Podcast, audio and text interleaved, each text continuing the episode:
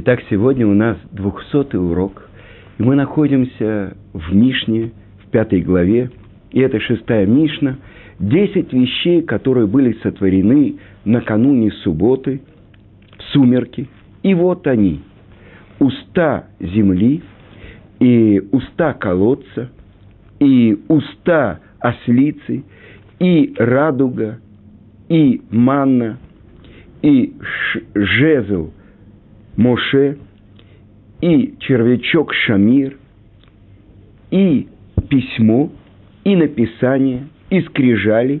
А есть те, кто говорят, что также Мазикин, то есть те силы, которые причиняют ущерб человеку, соблазняют, а также могила Моше, и также баран Авраама Вину, а есть те, которые говорят, что клещи, которые сделаны самими клещами.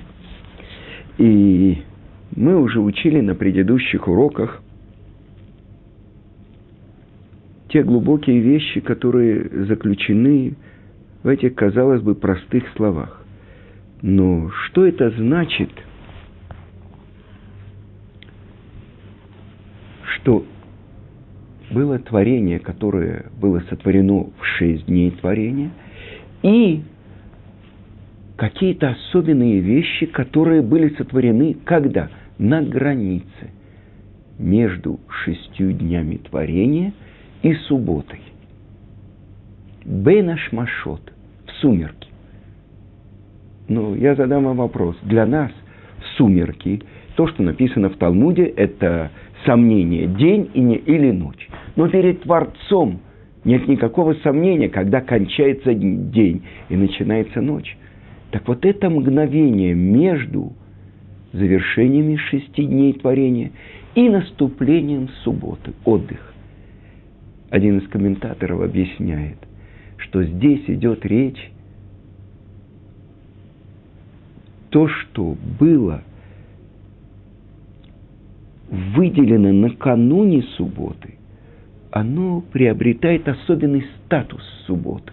Например, э, мукцы, вещь, которая не была э, назначена для нее определенная работа, разрешенная в субботу, она становится за границей субботы. Объясняет это величайший еврейский мудрец и каббалист Раби Муше Хаим Люцату, что все эти десять вещей, которые перечислены здесь, это вещи, которые были сотворены между буднями и святостью. Ведь вы знаете, что мы добавляем от будней к святости. А Рабейну Бехае и вслед за ним Раби Цадок Акоин излюбленно объясняет, что все эти вещи, о которых идет речь у нас, они были сотворены после греха первого человека. Если я задал бы вопрос, что было сотворено последним в мире? Что вершина всего творения? Все скажут мне человек. Больше того, мне скажут, э, когда Творец разделил человека и сотворил Хаву. Последнее – это Хава.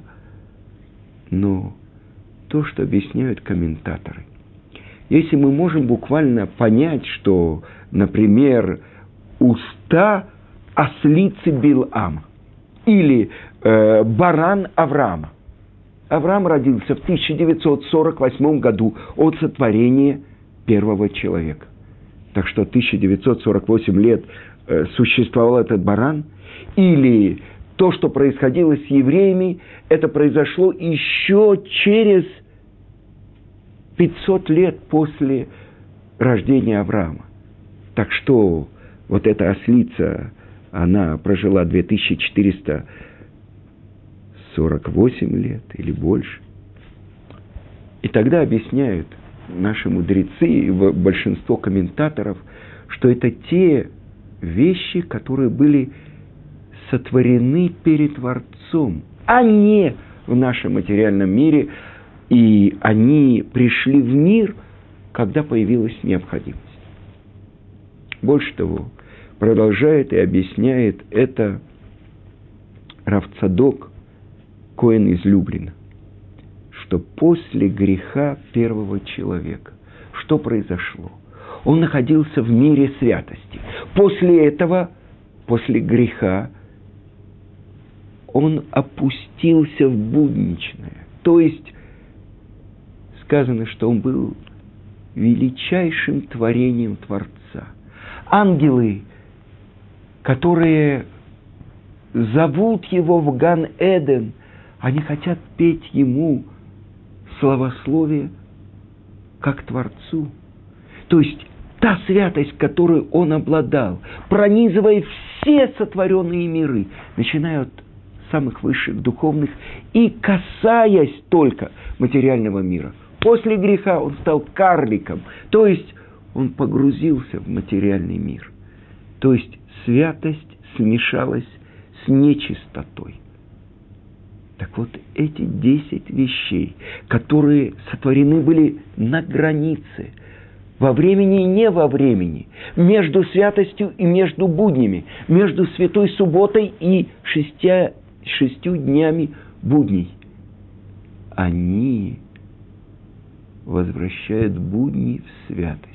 И тогда мы понимаем, что это очень важная заповедь добавить от будней к святости. В Иерусалиме зажигают за 40 минут до наступления субботы, и женщины наши принимают святость субботы.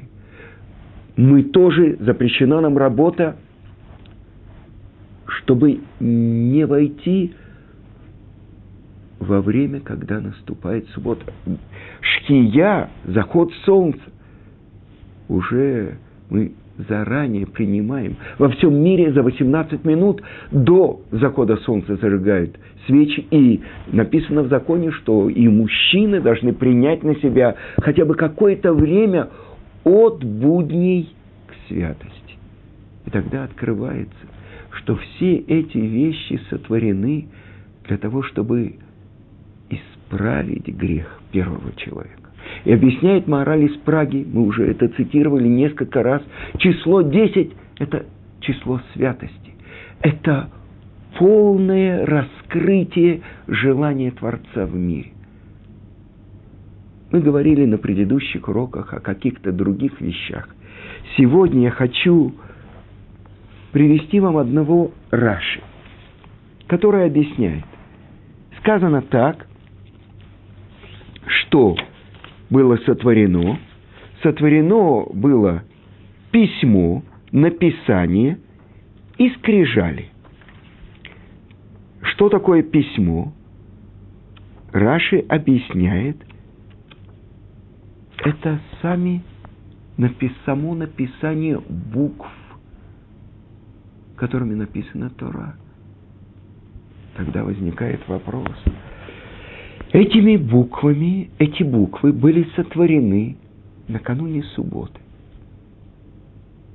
Но ведь мы знаем то, что написано в святых наших книгах, то, что Твора, Тора была сотворена до сотворения мира. Больше того, Творец смотрел в Тору и творил мир. Как же это можно понять? И вот то, что объясняет Раши, что сами буквы были сотворены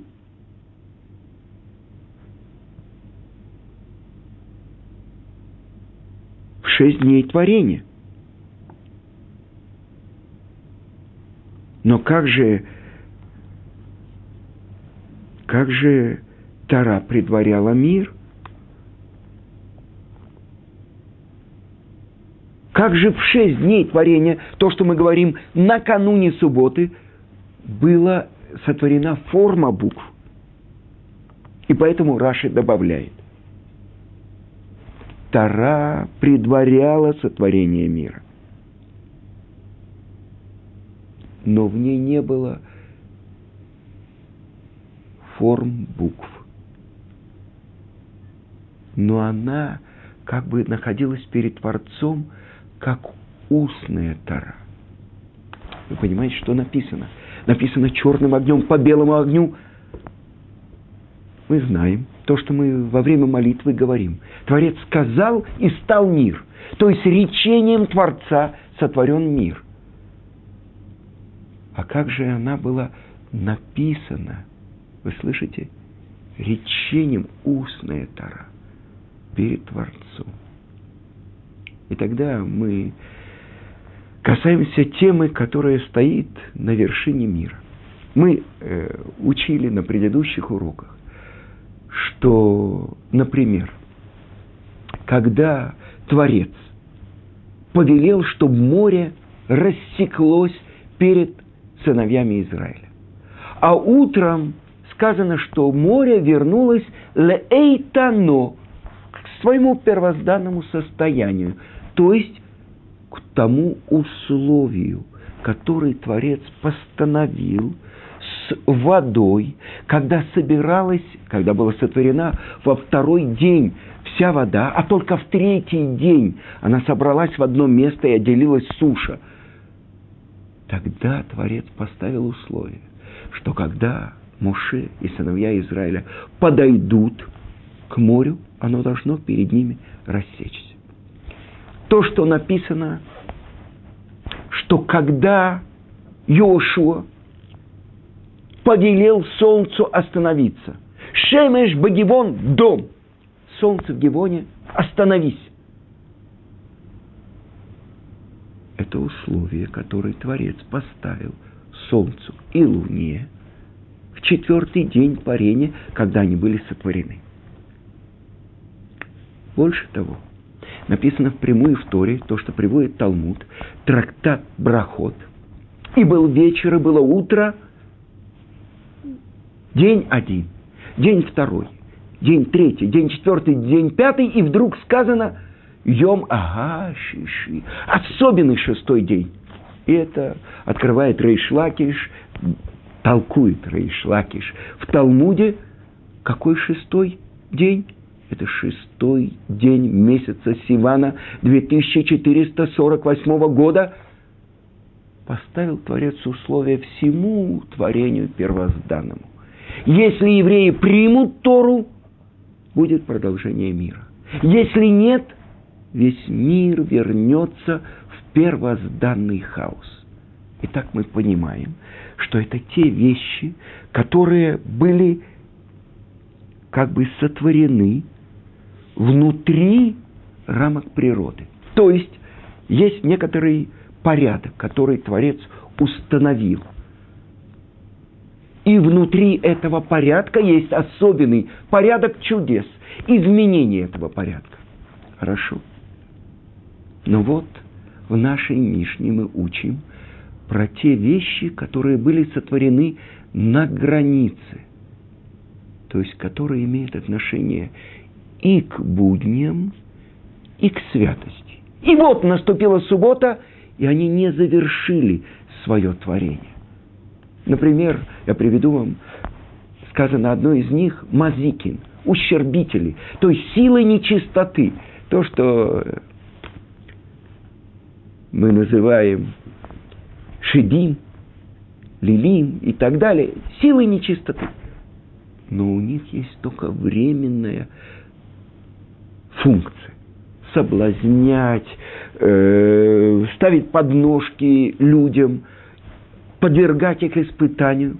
Но сказано, что они едят, пьют и размножаются как люди.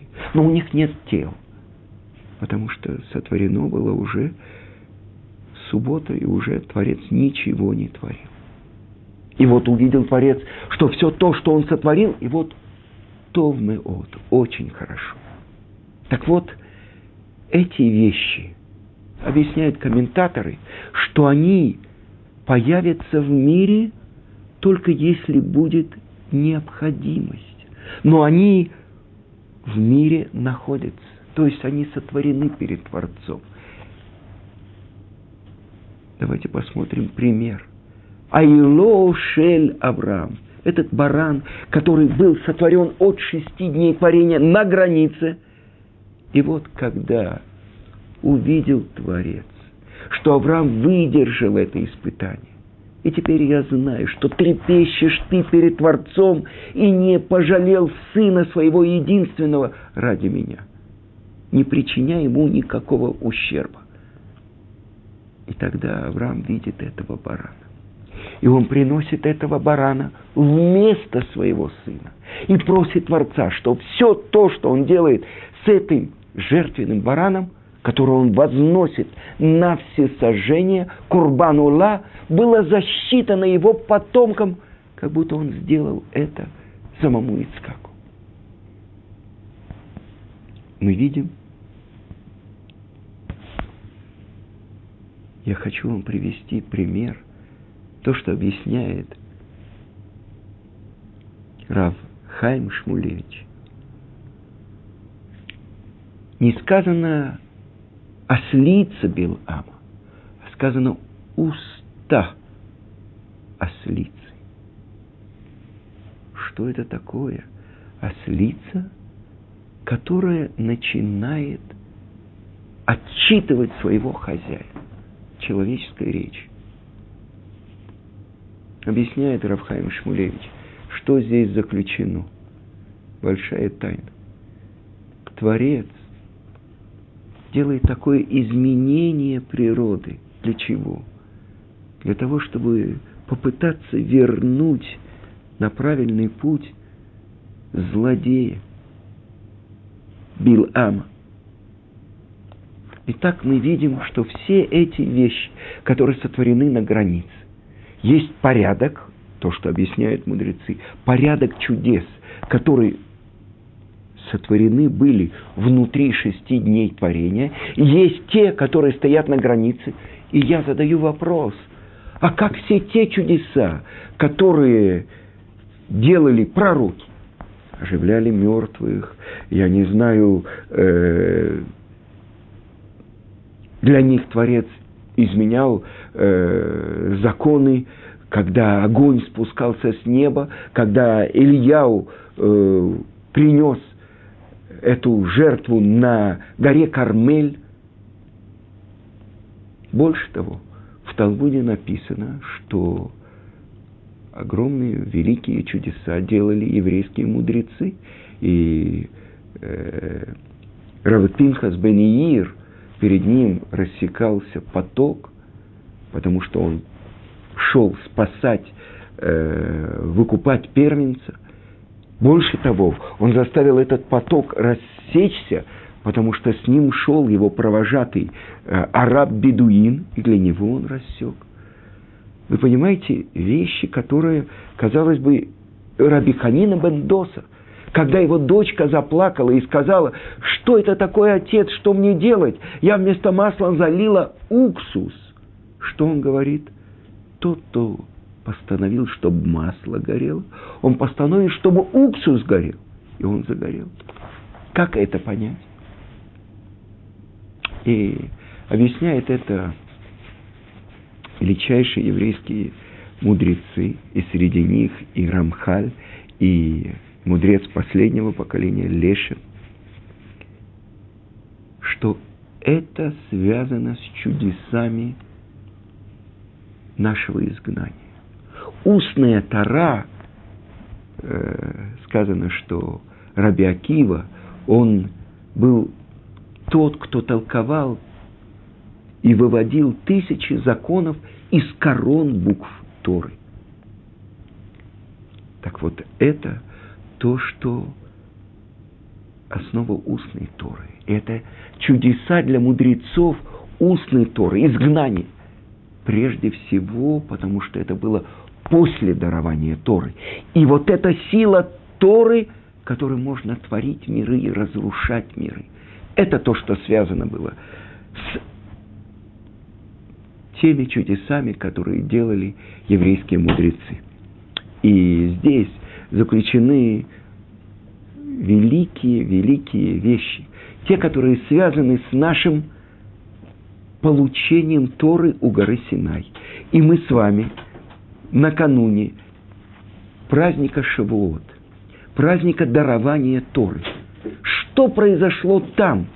И, и это то, что спрашивают э, цари, которые собрались Биламу злодею и говорят, так написано в трактате Зваким, 116 лист, что происходит в мире, какой могучий шум мы слышали.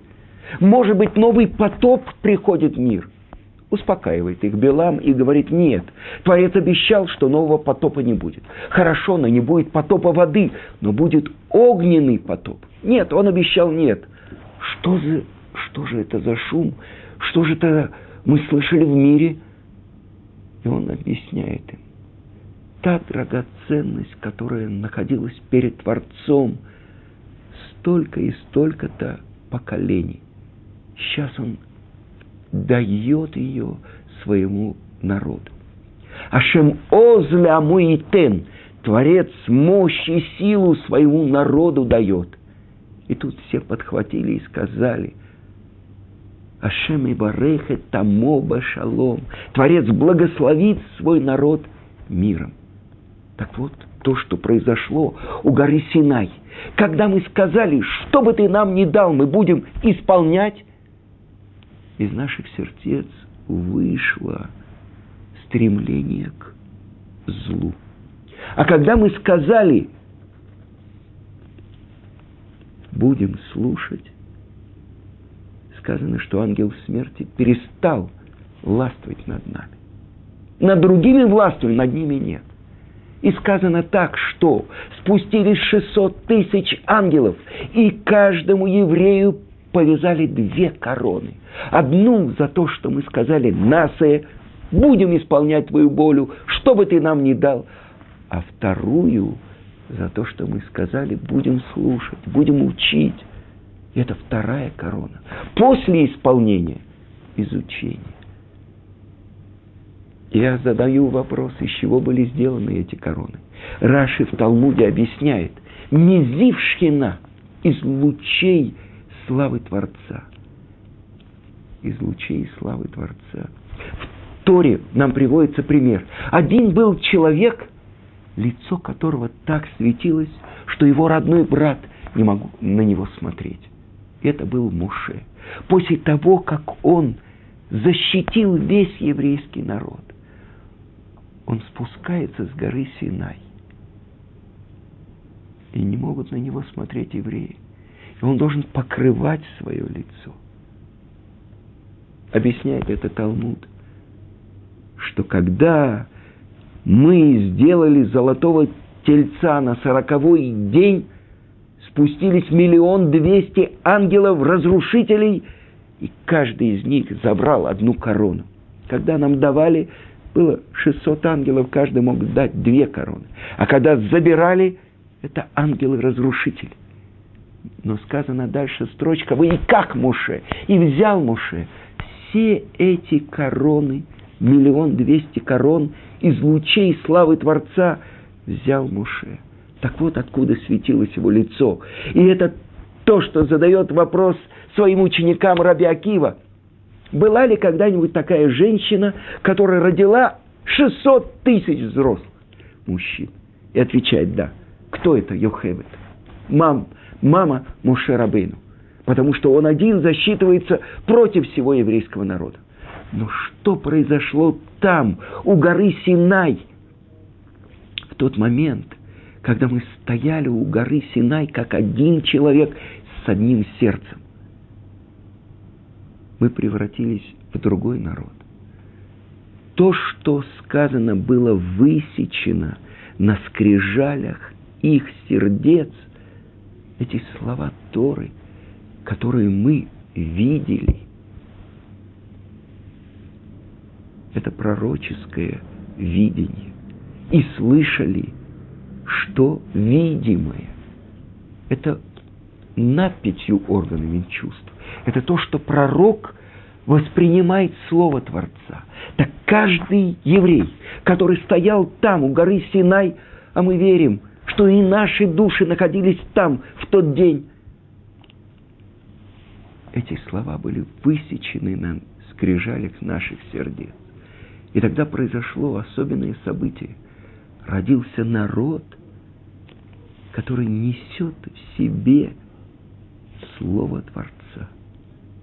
И поэтому во всех синагогах мира, когда изображают скрижали завета, почему-то странно их изображают полусердца, как дети рисуют сердечко, а потом скрижали.